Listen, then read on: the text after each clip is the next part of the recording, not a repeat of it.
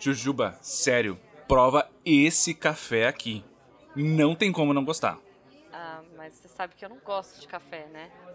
Tá, mas esse não tem como não gostar. Fui eu que fiz. Tá bom, vai, daqui, deixa eu provar. Calma, calma, calma, calma, calma. Ah. Não bebe, não bebe ainda. Deixa eu tirar uma selfie com ele. Ô, ô Riggs, é a quinta foto já. Tá bom, né? O café vai esfriar. Mas eu ainda não peguei o ângulo aquele, sabe? Aquele perfeito pra mostrar no Insta, sabe? Aham, aham. Tá, mas é, daqui a pouco o convidado chega e eu nem vou conseguir provar. É, da- daqui a xícara, daqui, vai. Ai, eca, ficou com muito pó no fundo, Riggs. Tá amargo. Não é que eu não sei fazer café, é que Ah. assim, eu me inspirei no filme que estreou essa semana, tá ligado? Ah, oi? Vingadores, todo mundo virando pó, sabe? Ah, dá uma força aí, vai, qual é? Ah, ah tá, né? Hum. Bom, e o que, que você achou do filme? É, é, sei lá, eu achei o Thanos meio babaca, meio bobinho, assim, sabe? É, Planinho, planinho fraco. Ah. Eu, assim, particularmente eu teria feito melhor, com certeza. Entendi, claro. E aí, galera, desculpa o atraso, é, perdi alguma coisa da discussão? A gente ia começar a falar justamente agora sobre narcisismo. O Rigo ele tá especialista nessa pauta. Vamos lá? Já vou, só vou dar uma olhada nos meus likes aqui, daí a gente, a gente vai, beleza? First, let me take a selfie.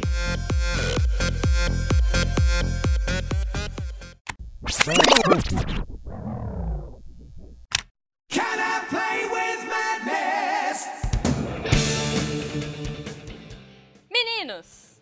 Olha que coisa linda. Então nós viemos aqui, agora nós temos uma casa própria. É tipo, não somos o Silvio Santos, mas temos uma casa da psicologia.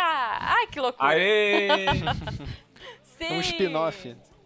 Pois é, pois é. A gente é empolgado. Agora nós temos uma grande equipe de psico é, dentro do SciCast. E aí a gente pensou, por que não? Por que a gente não pode falar? Tem tanta coisa, tantos assuntos. E, putz, até a gente esperar ter, né, SciCasts... É um psinoff. Não. Ok, ok. É bom, espero que dê certo. Esse aqui é o piloto.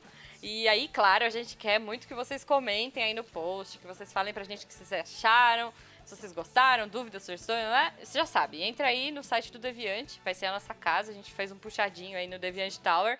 Estamos aqui. Pô, pra começar esse podcast, já que semana passada a gente teve a estreia do Vingadores, do Ultimato, né? Isso. É, Isso.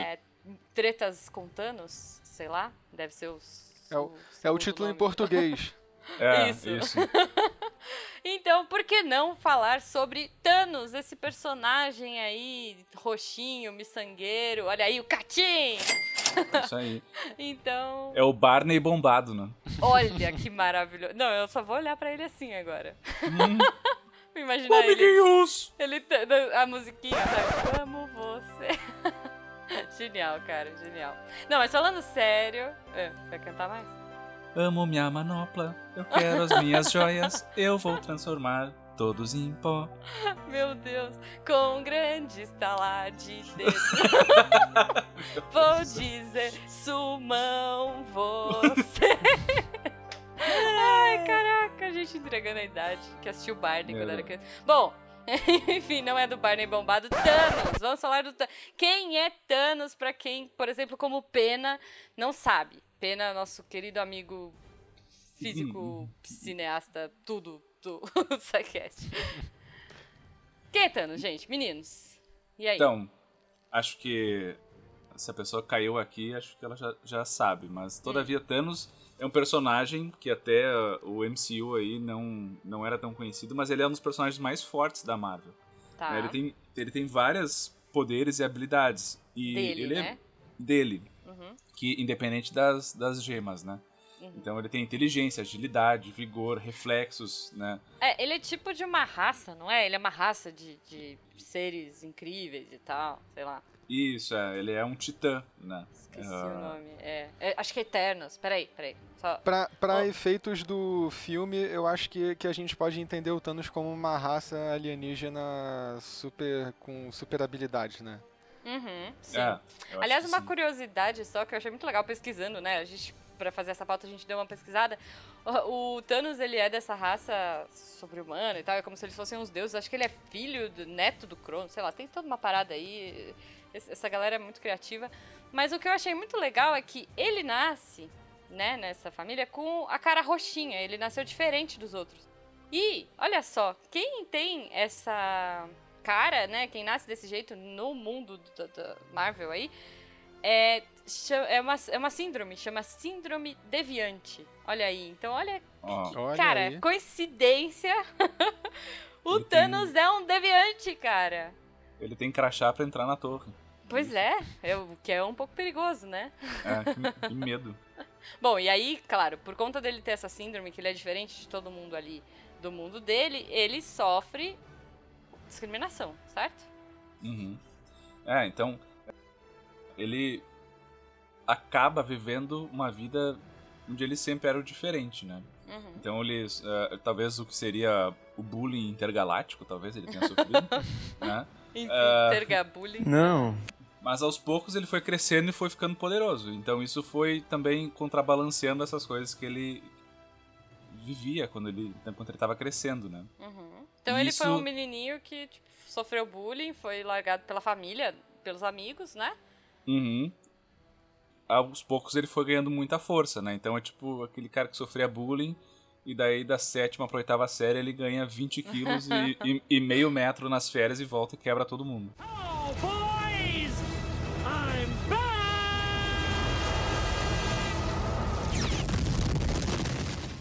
Entendi. Não. Justo. Ah, só que isso vai gerando nele assim uma ambição muito forte, um desejo de destruição.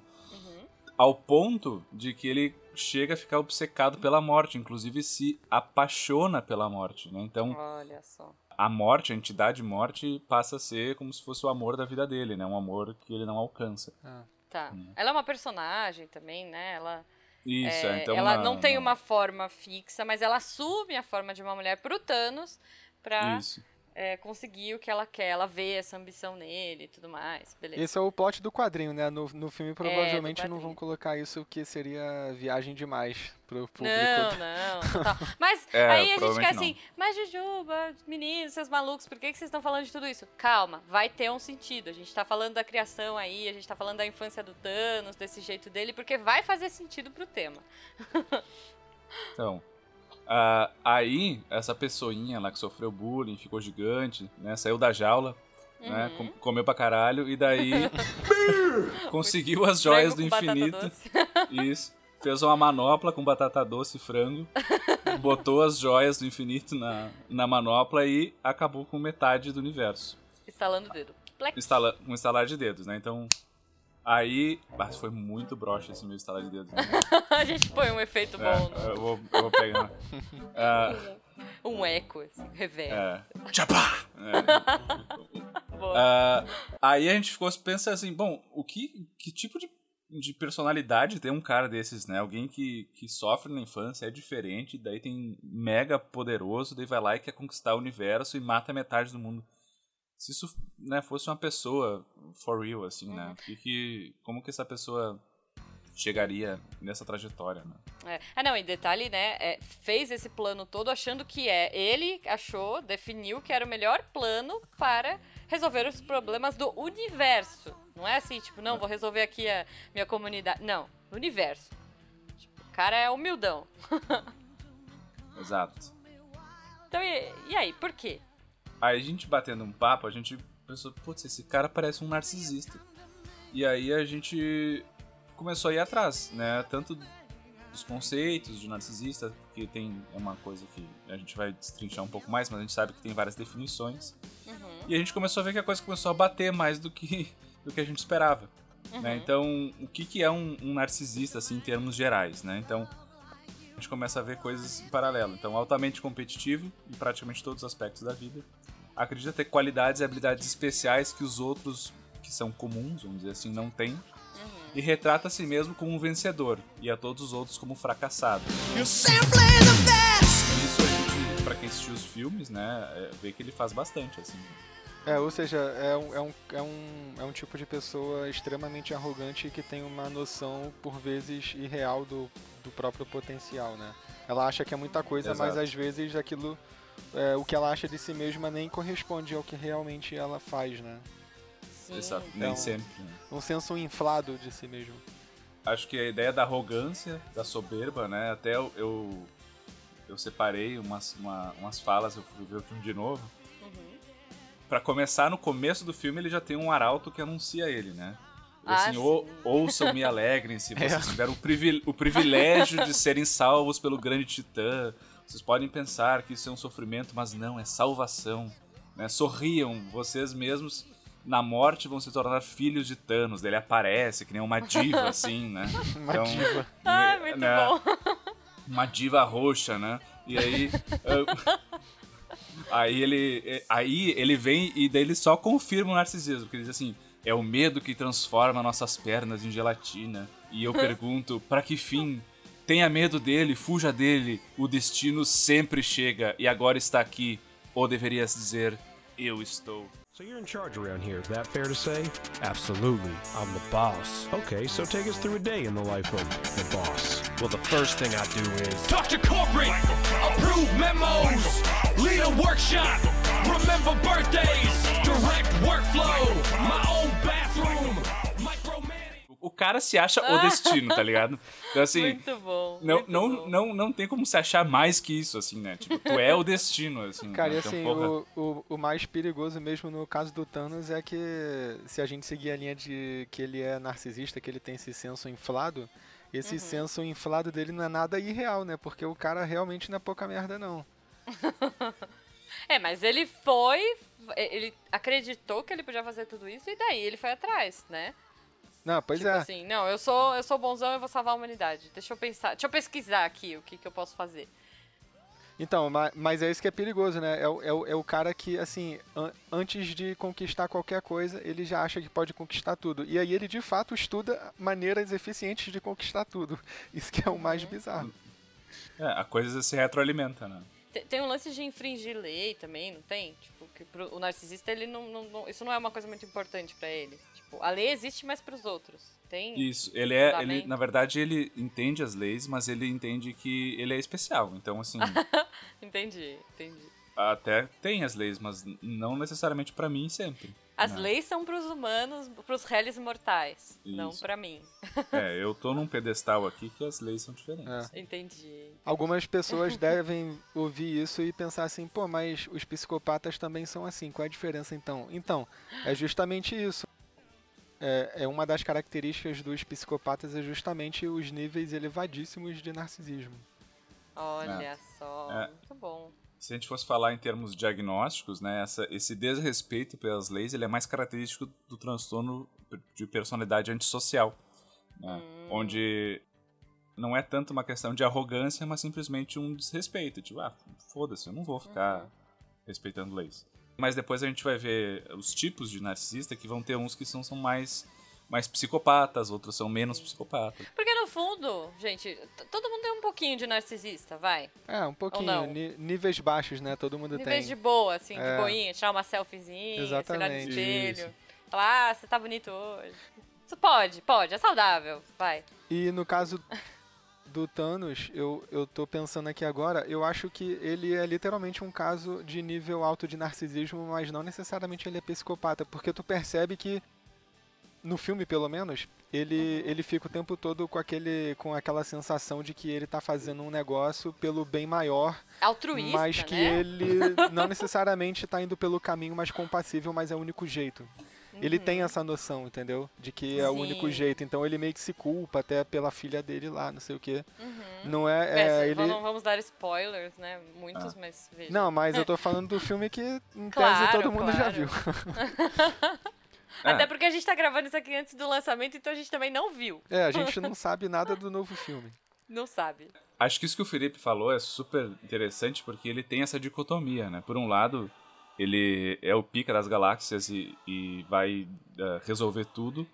Porém, ele também tem um pouco essa empatia, assim, né? Ah, claro que a ideia de ajudar o universo pode ser uma cortina de fumaça só pra vangloriar o próprio ego. É, Aham. uma sinalização de virtude intergaláctica. É, O louco é isso, né? Ele pensa assim, cara, todo mundo vai morrer se alguma coisa não for feita.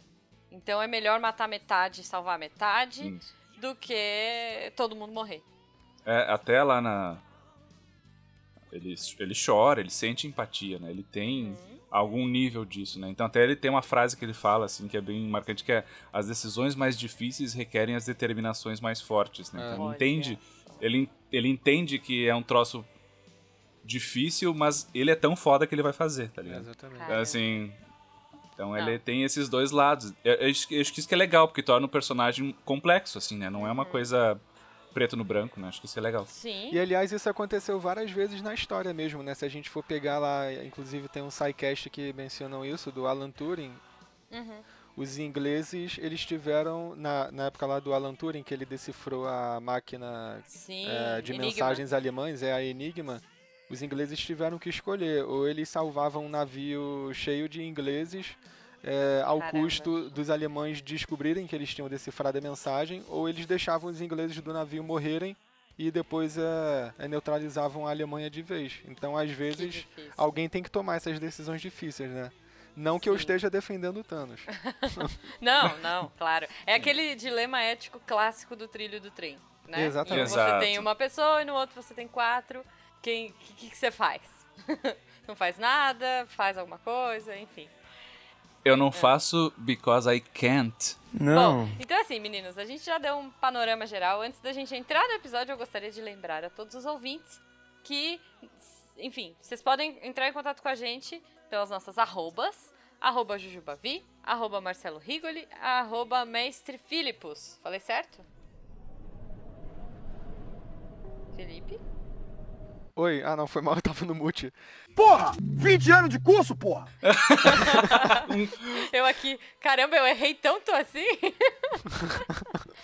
É, não, então é isso mesmo. É, eu só falo Filipos em vez de Filipos. Mas Filipos. é ah, desculpa, então eu vou repetir. Arroba mestre Filipos. Olha aí. Então, é, se, se for difícil, gente, a gente vai pôr tudo no post bonitinho as nossas É, vai estar arrobas. escrito. O, o meu nome é. É. difícil no Twitter mesmo. Entrem em contato, as DMs são abertas, a gente troca ideia. Qualquer dúvida que vocês tiverem, preferencialmente pelo post aqui do Deviante, né? Em breve, talvez a gente tenha uma rede social pro, pro podcast, a gente até comenta. Se rolar, mas por enquanto falem com a gente, sigam a gente e vamos trocar ideia. Agora vamos pro narcisismo em si. Primeira coisa, por que esse nome? Narcisismo, narciso, né? Por que isso? Daí a gente foi buscar na história, né, nos mitos, olha que bonito. E o que rola, eu vou contar pra vocês o mito do Narciso, rapidamente, de um jeito um pouquinho diferente. Vamos ver. Bom, o Narciso, então, ele era conhecido por ser o, mais, o cara mais belo dos belos. Sabe, tipo, o gatão do rolê? Era ele. E aí, obviamente, por conta disso, ele era meio arrogante, egoísta e babaca. Um dia ele tava de boa, dando uma volta num bosque, porque é isso que as pessoas fazem na vida, né? Dar volta Sim. em bosques. E aí ele encontrou uma ninfa, na verdade, uma ninfa chamada Eco, viu o Narciso de longe e apaixonou, cara. Paixão à primeira vista. Ela, ela tinha um- uma punição aí, ela era muito tagarela. Ela falava pelos cotovelos. E aí ela foi punida pela Era. Que ela não podia mais falar. Agora ela tinha que ficar quieta. E a única coisa que ela fazia era repetir os últimos sons que ela ouvisse. Então, daí eco essa repetição de sons. Olha só. Você não sabia? Mitologia. Ah. Muito bom. Daí, enfim, ela começou a tentar trocar ideia com o Narciso. é, ele achou que estava sendo seguido, achou estranho e começou a trocar ideia, né? Tipo, "Ah, quem tá aí? Qual é? E só ouvia a repetição. Tipo, só as últimas palavras ela repetia. Ficaram nesse papo doido, ele foi ficando curioso e tal, foi... Cara, queria saber quem era, mas a bendita não aparecia e tal, ficou chateado, hashtag chateado e foi chorar na beira de um lago. Olha como era sensível o menino. E aí, a primeira vez que ele viu o reflexo dele. Ele nunca tinha se olhado, porque como ele era tão lindo, mais lindo dos lindos, ele recebeu uma recomendação pra nunca se ver. A mãe dele falou, filhinho, nada de espelho. E aí, beleza, quando ele viu o reflexo na água, ele nunca tinha se visto até então, putz, paixão à primeira vista. Narciso se apaixonou por ele mesmo. Olha que loucura. Não quis mais sair de perto daquela pessoa maravilhosa que estava no lago, porque toda vez que ele tentava encostar nela, ela ia embora. Tipo, ela, a água mexia e aí sumia. disse que ele ficou do lado de- dessa pessoa, né? Até definhar e morrer. E aí tem, tem tipo, é, momento nada a ver. Dizem que onde ele morreu nasceu essa flor e essa flor chama Narciso. Por que, que ela é importante pro podcast? Não é. É só uma dúvida que eu achei legal. Ótimo. Então é isso, gente. E aí, por conta desse mito de Narciso, a gente tem a palavra narcisismo que foi usada pela primeira vez pelo Freud, correto? Ele lia muito sobre mitologia grega, né? Uhum. E então ele começou a ver que certos fenômenos humanos tinham a ver com, com essas ideias arquétipas lá que os, que os mitos traziam. Então ele decidiu usar como Tá. essas pessoas muito autodirigidas, assim, como Uhum. Uma menção a esse mito. né? É, o, o, o complexo de Édipo, por exemplo, leva o nome de É. outro personagem da mitologia, o Édipo. Exato, exato. Então o Exato. Freudão, ele tinha essa vibe de trazer os mitos aí. E criou essa, essa parada do narcisismo, né? Esse, o narcisismo é mencionado pela primeira vez é, nos escritos do Freud em 1909 e é apresentado como uma fase própria do desenvolvimento. É apresentado como uma fase própria do desenvolvimento humano. Caramba, desenvolvimento tá difícil, né? é apresentado como uma fase própria do desenvolvimento humano relacionado com o desenvolvimento da libido. Lembrando que pro Freud, nessa época aqui, 1909, libido é desejo, é pulsão, né? A gente não tem nada... Essa libido ainda não é sexual. Não é só sexual, né? Não é só, exato. E ainda mais para um bebê, né? Porque a gente vai falar aqui, o, o, ele, o Freudão, o que, que ele diz? Cara, que você desenvolve narcisismo em duas fases. Você tem o narcisismo primário, que é o bebezinho, nasceu. Cara, é, ele usa até um termo que eu acho muito engraçado, que é a majestade e o bebê, né? Então, assim, o bebê pode tudo, ele é tudo, ele é tudo pra mãe, nasceu, né? Tem toda aquela simbiose da mãe ali com o bebê.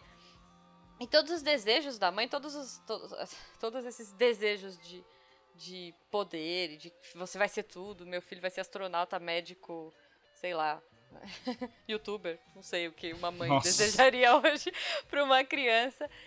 E ela bota todos esses desejos no bebê e ele é basicamente onipotente. Tipo, o bebê pode tudo. Se você for pensar, qualquer coisa que um bebezinho faz é bonitinho. As pessoas gravam, acham lindo, põe na internet, todo mundo ri. Tipo, ah, tá passando batom todo na cara. Aliás, essa semana eu vi um muito bom. Não sei se vocês viram. Quer dizer, muito bom, veja. É, o menininho É, brincou com uma, é, ele, ele pegou todos o, ele pegou o corante culinário da mãe, sei lá, a mãe era boleira, e aí ele jogou o corante vermelho nele inteirinho, assim, e tava brincando. E aí quando ela chegou, ela viu, tipo, parecia que ele tava todo machucado, sabe? Ela entrou em desespero, achou que o moleque tava doente, machucado. Não, era corante vermelho. Massacre do Enzo Elétrico. Doenço. Enzo É isso, Elétrico. cara. Bom, então assim, um bebê, por que, que é narcisismo primário pro Freud? Porque o bebê, ele, cara, todas as pulsões, toda a libido dele, tudo que ele tem, ele devolve pra ele mesmo. Ele brinca com a mão, ele brinca com o pezinho, né? Então, todas as pulsões, todos os desejos dele voltam pra ele mesmo. Mas a partir do momento que ele cresce, a gente vai pro narcisismo secundário. É um processo muito lento, tá? eh, desculpa. É um processo muito longo, talvez em outro cast a gente entre em mais detalhes. Mas quando a criança percebe, ah, beleza, eu sou um bebê e a minha mãe é minha mãe, somos pessoas diferentes. Daí você tem o seu ego, né? O bebê começa a se perceber como uma pessoa, e aí ele vai vendo que ele não é tudo isso, que ele já não pode tudo isso, ele vai crescendo e vai tendo choquezinhos de realidade, né, gente? Quem nunca? É o que- É o que se espera, né? Sim, exato. É o que se espera. Então ele vai passando daquele ideal perfeito pra ele, ele já não vai mais devolver. Ele não é a última bolacha do pacote. Então o que, que ele vai fazer? Ele vai procurar o ideal em outra pessoa. Então ele vai projetar em alguém o que ele gostaria de ser e ter. Então basicamente é isso. O primário é o bebê com ele mesmo e o secundário é o bebê. É, o bebê não. o bebê de 40 anos. É a pessoa jogando para um objeto externo. Então, pro Freud, pro Freud é isso. E aí foi o começo aí, o surgimento do narcisismo. Mas não parou aí, né, gente? Não, acho que é importante a gente trazer essa parte, porque ele foi o cara que meio que cunhou o termo com o sentido que a gente usa até hoje, né? Por exemplo, até nos manuais diagnósticos, né, que são ateóricos, inclusive, né, naquelas, né? Mas ainda usam o termo, né? A gente tem o transtorno de personalidade narcisista e tal. Então, tudo isso deriva lá da, da nominação que ele colocou. Ainda que hoje a gente já tenha avançado muito e não seja a teoria mais vigente, assim. É, Da é forma ine- que foi, é, né? a explicação e tal, é inegável que, que isso tem um valor importante. né? Kiko! Tesouro! Carinho! Rei! Coração! Loteria! Aí, mais tarde, acho que o que, então, avançando no tempo, acho que é, que é legal comentar é que o Theodore Millan, ele sugeriu cinco subtipos de narcisismo. Não basta a pessoa ser super autocentrada e tal, né? Elas, Ok. assim, elas ainda, ainda têm características individuais, né? Uhum. Então ele, ele colocou como sendo 100 princípios, o amoroso, o compensatório, o elitista e o normal. Seja É lá tipo o que, os são, né? são tipo os ursinhos carinhosos do narcisismo. Exato. É o, é, o, é o quinteto sinistro da Marvel. Ok, tá bom. Isso. Quinteto sinistro. né? Cada um é uma, uma joia do, do infinito, né? Então, os 100 princípios é um pouco do que a gente estava comentando mais cedo, né? Então, que é aquele que tem características antissociais. Ele tem uma certa deficiência na consciência, assim, do outro, né? Ele tem menos escrúpulos, ele é mais amoral, ele é mais fraudulento, ele é mais arrogante, ele tende a explorar mais os outros, ser mais vigarista, né? Então, assim, vingativo. Então, é a pessoa mais inescrupulosa, assim, realmente, né? Então, além dela se achar, ela acaba passando muito por cima dos outros, sem ter muito respeito por essas questões de direitos individuais, pelas regras, pelas leis, né? E é legal pensar que é sempre voltado pra ele, né? Tipo, ele Uhum. engana, explora e tudo mais, pensando nele. Isso. Tipo assim, Pensando não é... nele, né? É, exato. Assim, não... ele não vai enganar por enganar, porque ele gosta de enganar alguém, não. Ele vai enganar porque ele quer algo, ele quer algo, uma contrapartida pra ele. É sempre é- é- é esse movimento, né? O narcisismo sempre volta pra si. E o antissocial ele tem essa, essa característica de ter um propósito de benefício próprio. Então, assim, o benefício próprio, às vezes, aqui pode ser conseguir alguma coisa, um objeto, né? Todos vão ter essa coisa focada em si, mas, por exemplo, o amoroso, que é o segundo, que tem mais características histriônicas. Ele é sedutor, ele é tentador, ele é astuto, ele é inteligente, Estrio- mas Quê? histriônico. Quer Não, falar? não é que tem estrias, não. Não. Ah! ok, por favor, É, não, não necessariamente, né? Não necessariamente. Tá, tá bom. Histriônico. Vamos lá. O que, que é uma característica histriônica? O histriônico é aquela pessoa que tem muita necessidade de receber atenção. A pessoa, ela chega no ambiente, ela precisa que as pessoas vejam que ela chegou no ambiente. Entendi, entendi. Ela chega Entendeu? de verde limão. Ela, ela chega chegando, né? Então, assim... Ok. E que, por exemplo, no antissocial, que a gente estava vendo antes, que tem relação com, com os 100 princípios, o, que ele, o que ele quer ganhar é vantagem. Uhum. Tá. É, é recursos, né? Ele é como se fosse o, o predador da nossa espécie.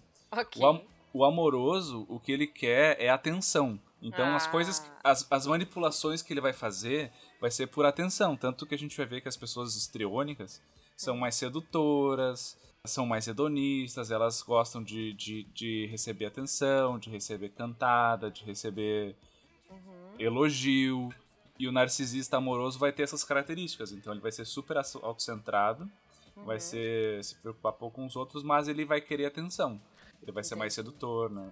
Na Netflix tem uma série muito interessante que o protagonista eh, com certeza é um narcisista desse tipo, é, que é Olha. aquela série You, é, que, é, que é você. Sei. Cara, você. o cara, o cara é exatamente essa descrição do narcisista amoroso, que tem esses- essas características histriônicas. É legal. exatamente assim. Caramba. Talvez vou citar um personagem, mas que é um personagem que é meio misturado com a vida real. Que é o, o Charlie do Two and a Half Men, que é o Charlie Sheen, Ah, sim. né? Que é meio que é meio que ele. Então assim, se vocês lembram do- da série, né? e a vida dele é pegar mulher, né? Uhum. Então assim, isso é o que é o que faz ele se sentir bem, né? Receber atenção, ter a conquista, então, Uhum. né? essas coisas assim. Ele seria um amoroso com um pouquinho de 100 princípios, talvez. Como o Charlie Sheen. É, o Charlie, é, assim, o Charlie Sheen, ele, ele, ele samba por, um, por outros meios também, né? Vamos Ok, dizer assim. ok. Ah, é, é, já que vocês estão citando coisas pop, eu acho que um 100 princípios clássico poderia ser o Joffrey Baratheon do do É. Game of Thrones. É, é. tipo, eu acho aquele que sim. moleque é loucão, gente. É, ele é bem autocentrado, ele é arrogante, né? Aquele moleque ali, eu acho que ele tem os sintomas todos cheios da Dark Tríade, né? Que é, que é a psicopatia, narcisismo e. E maquiavelismo. O cara é o. É o, Caramba. Uhum. é o completo. é, o, é o pacote completo, assim. É pegaram ele como personagem de RPG e inflaram essas três características, assim. Exato. Explodiram exato. o termômetro. O medidor. ok. Na ficha do RPG da vida real, né? Essas variáveis receberam vários pontos extras. Né? Caramba. Bom, beleza. Já vimos sem princípios e amoroso. E aí, que mais? O compensatório, esse é outro que acho que talvez é o que a gente mais consegue entrar em contato na vida real, assim, né? Uhum. Que ele tem umas características mais negativísticas e evidentes. O que, que é isso? Hum. Né? Então, ele tem o que a gente chama de um quase que um duplo self, assim. A Hum. pessoa, ela se vê como uma merda, como um lixo, como Hum. incapaz, como não merecedora, como sem valor. Tá. Mas ele tenta compensar isso ao tentar convencer os outros de que ele tem todas essas coisas. né? Hum, Então tá. ele tá tentando hipercompensar essa falta que ele tem interna. Então né? é, é como se, em teoria, ele fosse histriônico, vai? Ele chega no rolê e é super feliz e tudo mais. É, é aquela coisa do palhaço triste, assim? Tipo, ele é super feliz e aí ele chega em Isso, casa. Isso, Foi, né? Tipo. isso. Ah, É. ok.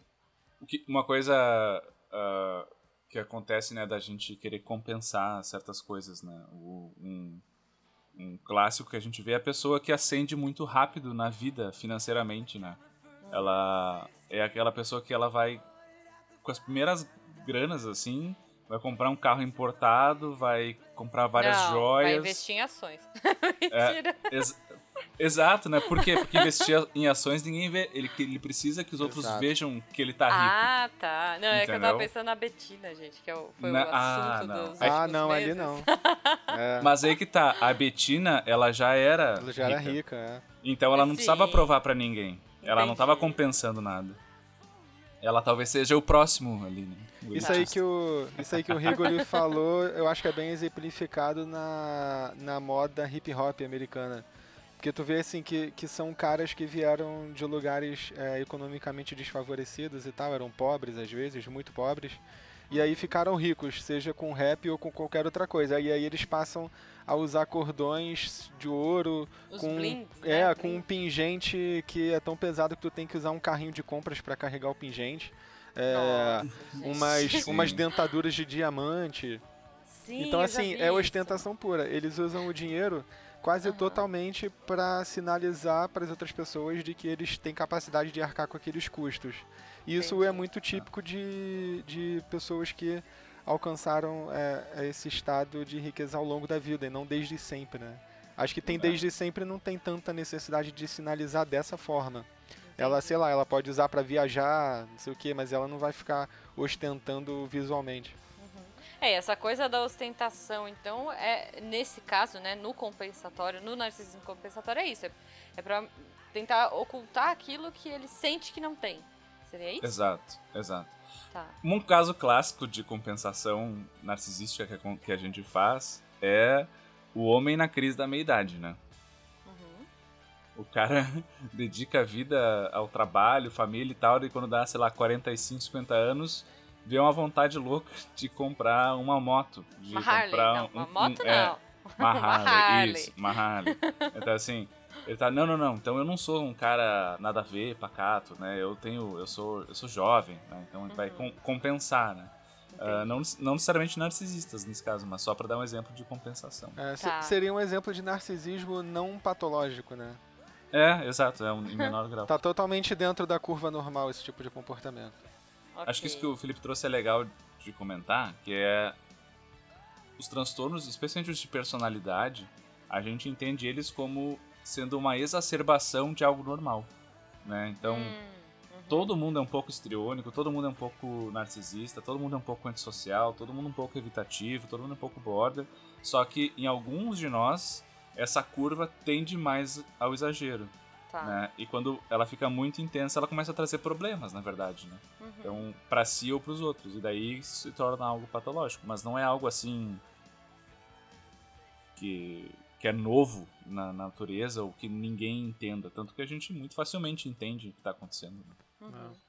Entendi. Então, de podcaster e louco, todo mundo tem um pouco. Sei lá. É. Ex- exatamente. Ok. Exatamente. Ou de qualquer coisa, de ponha seu, seu título aqui e louco, todo mundo tem um pouco. Não, beleza, beleza. Então, pensando nos, nas exacerbações aí, qual o próximo narcisismo? O elitista, né? O elitista, acho que talvez um que a gente vê bastante por aí, né? É uma variável do, do seguinte, do, do padrão mais puro, mas ele, ele acha que ele é pri- privilegiado e tem capacidades, né? Porque eu virtude- Porque eu mereci, exatamente, Entendi, exatamente, entendi. né? Então o meme tá aí pra provar isso, né? Então ele tá sempre tentando viver no nível em que ele acha que ele merece. Ah, e tal, especialmente que os outros vejam, né, que ele tá nesse status. Então para esse aqui o importante é status. né? Então ter uma vida favorecida. Mas esse aqui já vem desde a infância. Por exemplo. Ah, todos eles já vêm um pouco desde a infância. né? Tá. É. A- enquanto personalidade, todos têm um histórico desenvolvimental. Todos vão, vão, vão desenvolvendo isso ao longo da vida, assim. Tá. Mas assim, não necessariamente o cara é da elite pra ser um narcisista elitista, sabe? Entendi, entendi. Não, claro. Né? Então assim, o cara gasta todo o dinheiro que tem e se endivida pra ter um carro Pra ter o status, né? melhor do, Diferente que os colegas de trabalho, sabe? Uhum. Então, pra ter o status. Tipo, tanto faz, assim, em casa ele tá comendo miojo todo dia e, e, e lava a cueca na pia, sabe? Mas ele sai, de, ele sai de casa no conversível, entendeu? Entendi, justo. Não. Não, beleza. E aí, nesse caso, ele diferencia do compensatório, que também tem, por exemplo, uma Harley, sei lá. Como? Qual é a diferença dele pro.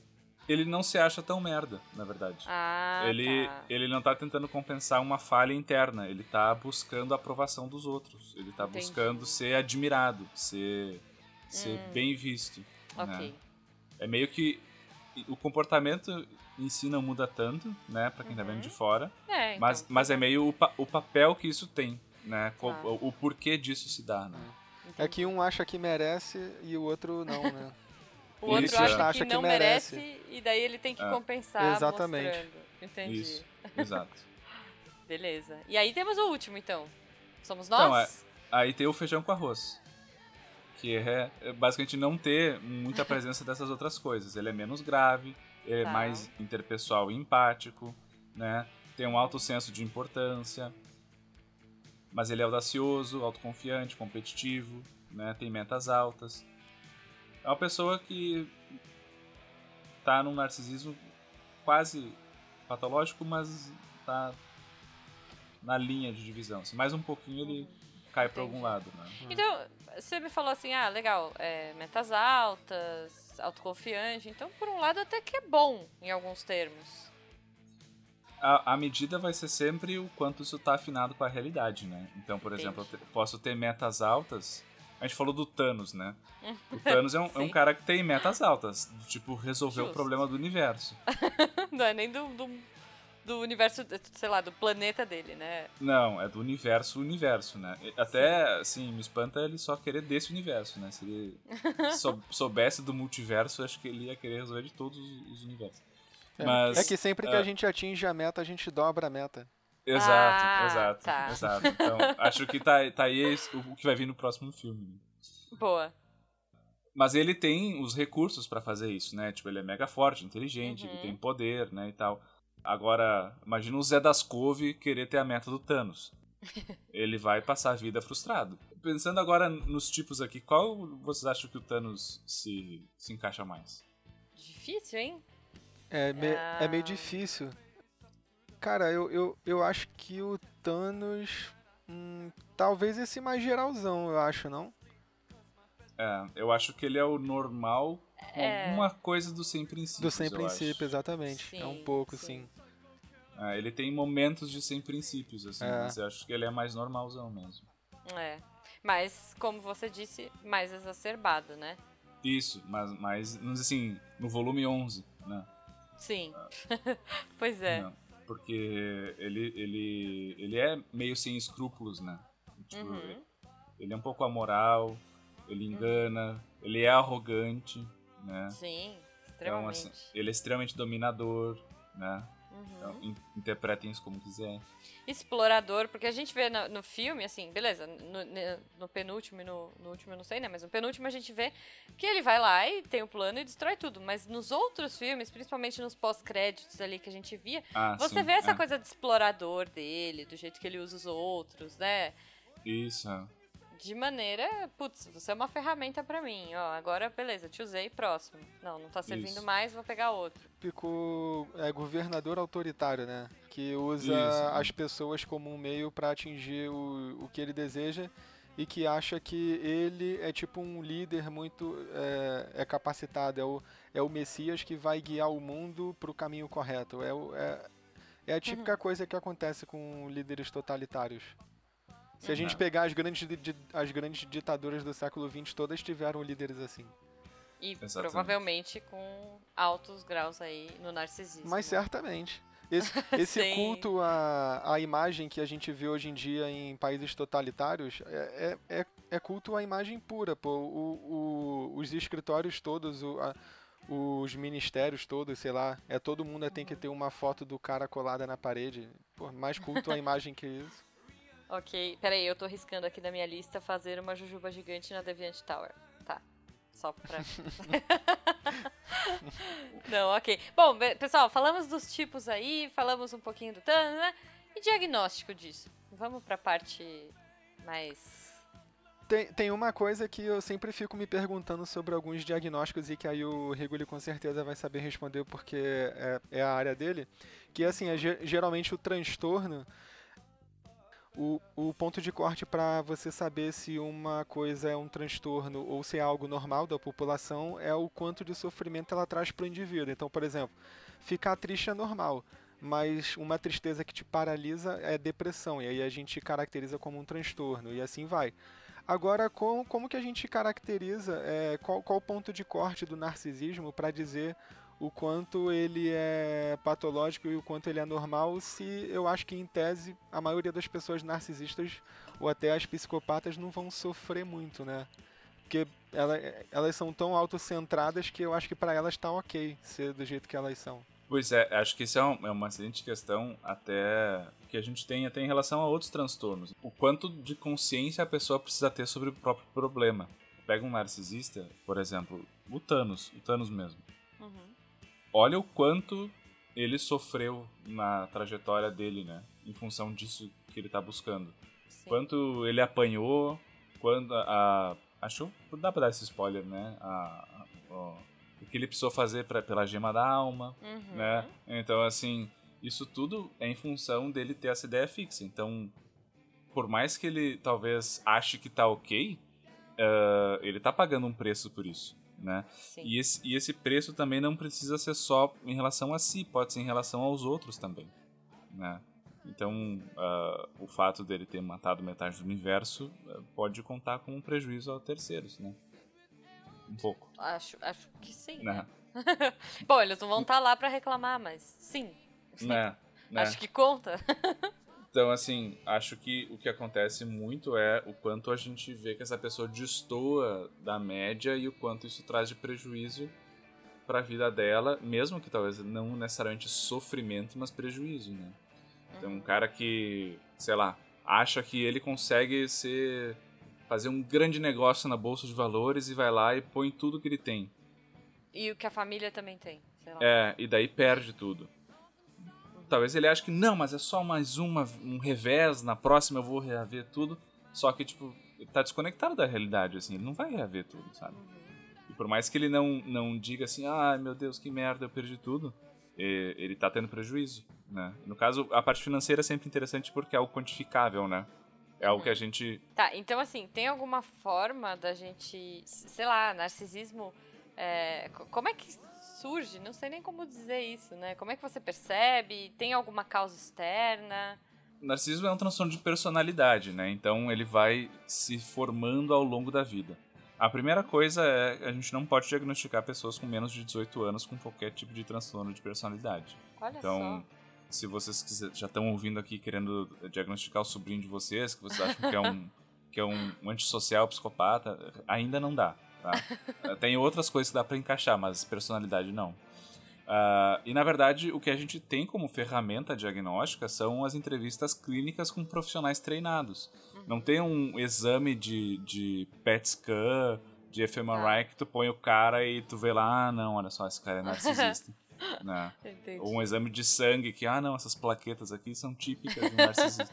não, né? a gente tem um, uma avaliação clínica, né? Uhum. E baseada no comportamento, nas declarações da pessoa, entrevista talvez com familiares, né? E a gente tem uma série de características que a gente chama de critérios diagnósticos que orientam esses profissionais. Tá. Um disclaimer: não é porque você conhece os critérios que você pode diagnosticar as pessoas.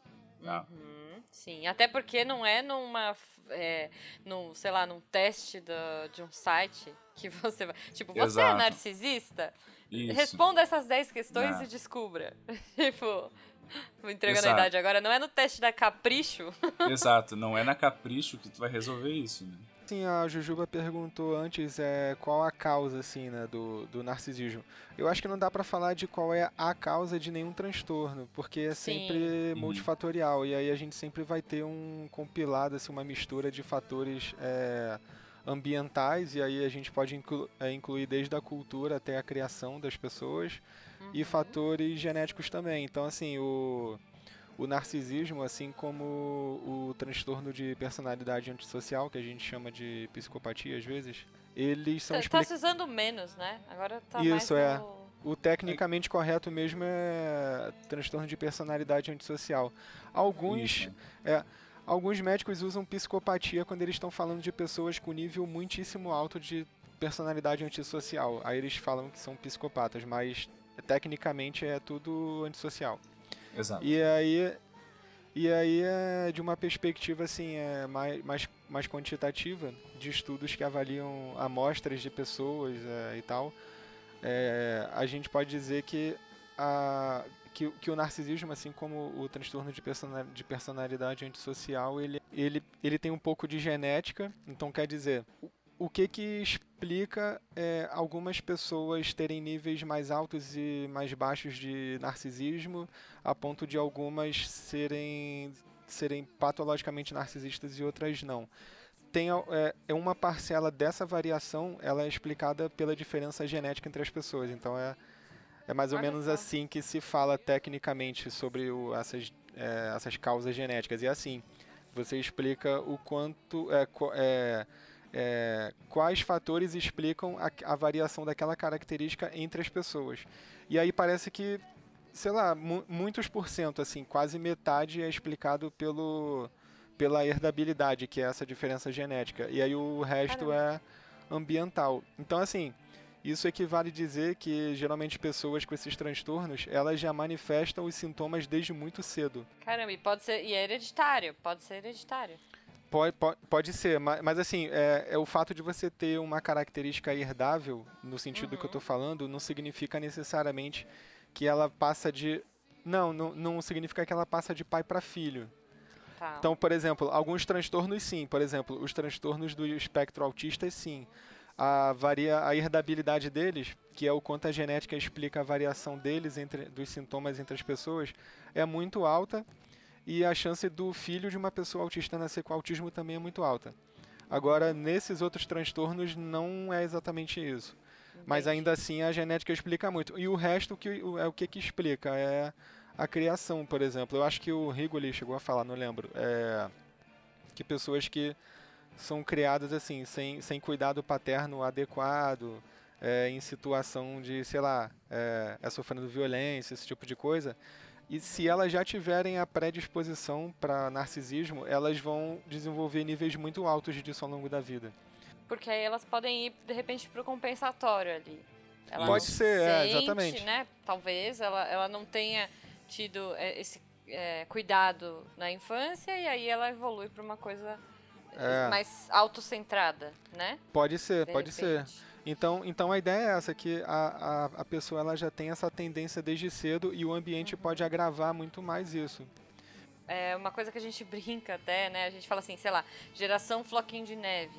Aquela coisa que vai derreter se acontecer alguma coisa. Tipo, pais que dão tudo, que permitem tudo, que pode tudo. Isso pode ajudar a uma personalidade narcisista aflorar aí, aparecer, aflorar, palavra meio errada, né? Mas pode ajudar a, a isso aparecer no futuro na vida dessa criança? Com certeza. Uh, depende o, o, a intensidade disso, qual é a vulnerabilidade que essa pessoa tinha, genética inclusive, né? Mas uh, acho que eu costumo dizer que a gente é como se fosse uma massinha de modelar. Né? A gente vem do pote com um certo formato. E a vida é como se fosse duas mãos que vêm e começam a te esmagar. Cada um de nós vai saltar para um lado, né? Vai, vai fazer um certo formato ali. E dependendo de como já vem a tua estrutura do pote, vamos dizer assim, essa, essa coisa vai se moldar de uma certa forma. Então, para algumas pessoas, talvez esse, essa questão de, de, de, permissividade, de ela ser tratada sempre como realmente tendo direito a tudo que é coisa, talvez gere depois um narcisismo, sei lá, do tipo mais elitista, por exemplo. Tipo talvez. o sobrinho, o primo do Harry Potter. É. O Duda. Isso, é. Talvez É. ele vire. Ah, então, o, o, o Harry Potter é um excelente exemplo de pessoa que tinha tudo pra virar uma narcisista se tivesse predisposição pra isso. Porque a forma como ele foi criado pelos tios foi bizarra. Então, assim, Sim. se ele tivesse alguma predisposição pra desenvolver esses sintomas, já era. Ele teria certamente. Veja, ele é o menino que sobreviveu ao maior bruxo, né? Pois Exato. é. Ah, o Voldemort, é, por exemplo, é o exemplo oposto, né? Ele também parece que teve uma infância complicada. Exato. Mas, assim, Eles é- são meio parecidos. Né? Exatamente, ma- mas, assim, é o que, que faz um ter ido por um caminho e outro ter ido pro outro. Pois é. É exatamente essa diferença de herdabilidade. Algumas pessoas reagem a ambientes adversos de forma diferente. Olha só. Caramba, explicando psicologia com Harry Potter. Minha Olha cabeça só. tá explodindo aqui. Gente, maravilhoso. A prevalência de narcisismo é, como transtorno em homens é muito maior do que entre mulheres. Olha só. E Ah, aí, e, e esses transtornos todos também, é tipo, é, é personalidade antissocial. A esmagadora quantidade de pessoas com esse transtorno é homem. É que nem autismo também. A esmagadora quantidade de pessoas com autismo é de homens. Caramba. Uhum, exatamente. Em autismo é 5 para 1 a É. prevalência. É. Gente. Normalmente os transtornos que envolvem violência, isolamento social, desconexão com outros tendem a se relacionar com a genética do homem. É. E, a- e as coisas que são mais de desregulação afetiva, de problemas de relação interpessoal, essas coisas assim, tendem a se ligar com a genética da mulher. Não que não tenha dos dois lados. Exato. Tem, né? Mas a questão é que a proporção é, é diferente, né? É muito assimétrica. É, tanto que, por exemplo, o transtorno de personalidade borderline, eu acho que o Rigo ele até citou no exemplo lá atrás, é um transtorno, assim, da pessoa, é, digamos, ter uma, uma carência emocional e afetiva muito forte. Isso é muito mais prevalente em mulheres do que em homens. O- é, é- é interessante assim, eu, eu já reparei o seguinte, os transtornos que fazem as pessoas é, patologicamente quererem aproximação emocional geralmente são mais prevalentes em mulheres.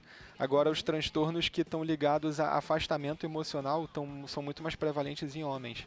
Porque é o, é, o, é o padrão mais dos homens e das mulheres mesmo. Os homens tendem a ter um apego. Os, os, é, os homens tendem a desenvolver um apego mais evitativo. As mulheres é apego mais ansioso. E esses transtornos são nada mais do que a, exac- a exacerbação dessas tendências. Olha só. Bom, lembrando, né, sempre disclaimer do amor, não estamos generalizando, são Isso. números, É, é um- pesquisas, é, É uma, uma perspectiva, é, tendência. é uma perspectiva quan- quantitativa, não quer dizer que todo homem, toda Todo mulher que você homem, pegar é. aleatoriamente vai se encaixar nessas tendências. Uhum, exato. E, e aí, é, a gente falou um pouquinho das características, né? E, e, é, eu, eu tava pensando aqui, é, talvez se a pessoa tiver um pouquinho de narcisismo na adolescência, isso pode ajudar a suportar essa tempestade que é, sei lá, ensino médio, colégio, high school, né? Se a gente tiver uma coisa equilibrada, isso pode ser benéfico até. Não? O equilíbrio sempre ajuda, né? Ah, mas a, a gente entende o desenvolvimento como tendo duas grandes etapas, né? A primeira etapa, mais ou menos assim, do 0 ao 6, que tem uma grande revolução estrutural no cérebro. Então, muito da personalidade se forma ali. E depois vai crescendo e tal. E quando chega na adolescência, tem um, de novo uma grande revolução, mas mais neuroquímica daí. É isso que eu ia Né? falar, até porque você tem muito. É, é totalmente hormonal, né? Tudo acontecendo Isso. ao mesmo tempo no adolescente, Bob. né? Então, a- a- quando o adolescente tá passando pela adolescência, também é um novo momento de vulnerabilidade no sentido assim de as coisas que ele vai viver vão impactar mais ele, sei lá, por exemplo, ah, tu passar por uma, um- uma situação muito ruim na, na adolescência vai te impactar em termos de personalidade muito mais do que se tu sofrer isso, sei lá, aos 40 anos, por exemplo né? Então, dadas todas as coisas controladas, né? Porque a gente tá passando por um momento de formação ainda. Então, acho, que- acho que sim, acho que a pessoa, ela ter um senso de autoestima e tal, assim, mais, mais preservado pode ajudar, né? Mas, de novo, dentro, dentro do limite, né? Porque também Claro, o, que não, que não falta é adolescente arrogante, né? exato. Eu era um, por exemplo. Então, é, é, Olha então, né? Pô, por um lado é bom, assim, você ter aquele esquema de, ah, eu posso tudo, eu faço, eu sei fazer. É- é, eu acho legal da- dar uma incentivada em algumas coisas da maneira saudável, por favor, né? É, pra pessoa sentir isso. Vai que ela consegue, ou vai que ela quebra a cara e aprende. É tudo um aprendizado, né, gente? Imagina vai- se alguém tivesse dito pro Thanos que ele não podia conquistar o universo, tivesse Ah. mandado ele pra um colégio interno. a gente não ia ter os filmes da Marvel. Pois Não. é, pois é. Uhum. Não, mas eu acho assim, tudo que é. Eu, eu- eu sou muito a favor de experimentações, nesse aspecto que eu digo, sabe? Então se a pessoa fala. Eu não acho que é legal você podar, mas veja, não tô falando floquinho de neve que pode tudo. Tô Sim, falando assim, sim. nossa, e se eu fizesse um foguete muito da hora e fosse pra Marte? Vai lá, cara. Estuda, vai. Se a gente tiver um nível de arrogância estilo Tony Stark, eu acho que é ok, né? É, Ah, Exatamente. não sei. É, não sei, não sei. Só pra gente fechar a questão de, de diagnóstico e tudo mais, tratamento, gente. Como é que se trata um narcisista? Se trata um narcisista? Trata. Tra- trata, mas assim, basicamente são intervenções psicológicas, né? A gente não tem nenhuma medicação ainda, não que eu tenha conhecimento, pra narcisistas. A não ser quando tem alguma coisa associada junto, né? Mas Porque geralmente também imagino que ele não vá procurar ajuda por ser narcisista. Afinal de contas, ele tem uma autoimagem maravilhosa, tudo é bom, ele é ótimo. Por que ele procuraria, né? Só normalmente eles já nem vêm pra terapia, né? Uhum. Aí quando vêm, eles vêm por outra questão, né? Ah, alguma outra coisa que tá acontecendo e tal. Muitas vezes é porque a expectativa deles não bate com a realidade, não né? bate, tá. né? e Mas aí então, talvez ele deprima. Exato, né? Ele entra em outras problemáticas, assim, né? Então a gente, na verdade, tem que trabalhar muito essa questão do desenvolvimento, né? A questão do apego, como é que se deu, essas estratégias que ele usa para superar as situações, por exemplo, um compensatório, né? A primeira coisa a pessoa precisa se dar conta, assim, né? tipo, olha, putz, né? Eu me sinto tão merda que eu preciso ficar provando pros outros, ou nossa, olha como eu prejudico para manter o meu status, né? Por que que isso é tão importante? Fazer questionar, porque na verdade essas coisas elas estão no piloto automático da pessoa. Ela não tá planejando isso, ela não tá, né? Isso simplesmente é a maneira como ela encontrou para existir, né? Uhum. Só que essa maneira tem muitos problemas, então a gente tenta mudar um pouco a nível cognitivo, de pensamento, né, e tal, como é que ela encara as coisas, e a nível comportamental no sentido do que ela faz e como ela, ela, lida com as situações, né? E, e você pode inserir, por exemplo, a gente estava falando do, no caso do bloquinho de neve, da família permissiva, inserir a família no tratamento também? Com certeza, assim, claro que quando a pessoa já tá adulta, fica um pouco menos fácil fazer isso e talvez até tenha Sim. menos efeito. Mas, por exemplo, se a gente começa a ver esses traços assim num- numa criança, num adolescente, que a gente vê assim, nossa, tá se estruturando um cara com esse perfil. Ah, acho que trazer a família e, e tratar isso em família acho que é super importante. Legal. Bom, gente, estamos aqui 2019, né? A gente falou do narcisismo desde o mito lá atrás e agora a gente chega nos dias de hoje na era digital, na era da selfie, na era da, do like, do dos posts, do me segue de volta, sei lá, do, do quero ser youtuber, quero aparecer, minha imagem, eu, e aí? Como é que a gente tá com o narcisismo nessa era digital? Eu- a impressão que eu tenho é que ela achou um veículo, né? Ela É. achou uma maneira, porque o nosso status social, em termos evolutivos, sempre foi importante, né? Desde quando a gente vivia em comunidade de 50 pessoas, ah, até hoje que a gente está integrado com 7 bilhões. né? A questão é que a gente pode exercer essas coisas com um custo muito baixo, né? Então, ah, hoje quase todo mundo tem um smartphone e quem tem smartphone normalmente tem uma conta em uma rede social. Uhum. O, o- o trabalho que tu tem para postar uma selfie e ganhar likes é muito baixo, né? Antigamente, para te ser bem visto e ganhar likes, tu tinha que se talvez se arrumar, se deslocar para um lugar onde tem pessoas, tinha que talvez fazer alguma coisa para chamar atenção, né? Sim. Tinha, né? O- então assim, o custo da admiração social era mais alto. Então, ah, putz, eu não vou sair de casa, né? Para fazer isso.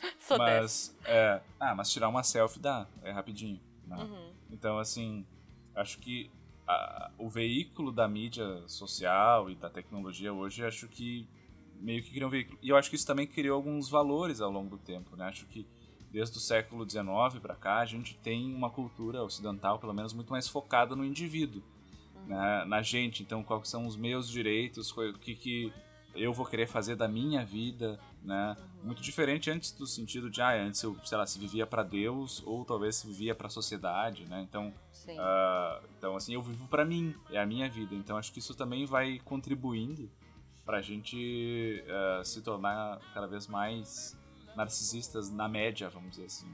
Ah, a gente pode pensar, por exemplo, os youtubers, né? O que, Uhum. é, quanta gente que a gente viu aí que ganhou muita fama. Hoje em dia a gente tem pessoas que são famosas por serem famosas. Tipo, Tipo, os Kardashians, sei lá. é, tipo assim, o que, que essas pessoas acrescentam, o que, que elas agre- agregam, né? Então, antigamente as pessoas eram famosas porque, sei lá, tinham nascido na família real, ou ela tinha inventado alguma coisa, ou era um, um grande atleta, um grande pintor. Então, as pessoas ficaram famosas por fazer coisas, né? Sim. Ou, sei lá, por ter nascido em alguma família e tal. Agora, tem gente que, sei lá, Big Brother. A pessoa vai lá, fica lá, e daí ela tá aí. As pessoas conhecem, deu o fato delas conhecerem, ela é chamada pra fazer coisas. E meio que é um sistema que se auto-perpetua, assim, né? A própria visão de si, né? Mesmo numa democracia, né? Tu, tu achar que tu tem a capacidade o suficiente pra ser candidato à presidência, por exemplo Uhum. né? Tu achar que tu, tu, tu, tu tá numa posição onde, não, não, esses quatro anos aí eu dou conta, né? É. tem, que ter um, tem que ter um pouco de, de arrogância, sabe? Tipo, tu achar que tu é capaz de governar um país, por exemplo. Caramba. Pois Então, é. Ou até de montar um podcast, né? Sobre psicologia. Olha aí, se não fôssemos narcisistas, não estaríamos aqui com esse projeto ambicioso, é isso? Exato. Acho que a conclusão Muito do bom. cast é que os maiores narcisistas somos nós. Ok, justo, acho justo. Pra gente encerrar, meninos, vocês têm alguma última dica cultural, alguma coisa que vocês queiram sugerir aí pra galera assistir no tema? A gente já falou algumas aí dentro, livros e afins. Vocês querem deixar uma última? Acho que um cara que é bem narcisista, mas também tem o lado antissocial, é o Psicopata Americano, o filme lá com o Christian Bale. Uhum. Ah, acho que é um bom exemplo de um cara, né, tem aquela cena famosa que ele tá se preocupando lá com os cartões, né, de da, cada um, cada advogado da empresa tem um cartão e fica discutindo os negócios. E aquilo ali é Uhum. muito assim, ah, eu preciso estar no topo, eu preciso ser admirado. Eu acho que esse é um filme que demonstra bem algumas coisas. assim. É verdade. Legal. E aí aquela série da Netflix que a gente citou, Você, que é muito boa. Você. O cara é totalmente... O cara é a personificação de tudo que a gente tá falando aqui. Excelente. Eu vou. Tô anotando, tô anotando. E eu vou deixar uma última dica antes da gente ir. É Jessica Jones. É, porque afinal de contas sou fã, zoca de carteirinha do Uhum. Tennant. e o David Tennant tá maravilhoso nesse papel do Killgrave, que pra mim é um maluco que. Melhor vilão, cara, cara. muito bom. melhor vilão e tudo pra ele, né? Assim, É, De modo geral, muitos vilões são narcisistas, né? exato. E exato. Tava lembrando do do Jafar, do Aladdin. Sim. Tava me lembrando do Scar, do, do Rei Leão, né? São Uhum. pessoas- Nossa, eles são muito narcisistas. Né? Sim, sim, com certeza. Então, ouvintes, se vocês curtiram esse projeto, a ideia é que inicialmente ele vai ser quinzenal, talvez mais pra frente ele ah, seja semanal, a gente não sabe ainda. A gente quer muito ouvir de vocês. Comentem aí o seu narcisista preferido no post. Vamos ampliar essa discussão nos comentários. E é isso, meninos. Até o próximo episódio. Então é isso, deu o nosso tempo da sessão. Deu, deu. Já tem gente lá fora esperando. Já tem o próximo paciente já tá esperando. É isso, bom. meninos. Muito obrigada pela participação. Lembrando, sempre sigam a gente nas redes sociais porque somos narcisistas. Arroba Exato. Jujubavi, arroba Marcelo Rigoli e arroba Mestre Filipos. Isso aí. Um beijo e até a próxima. Beijo na bunda. Valeu.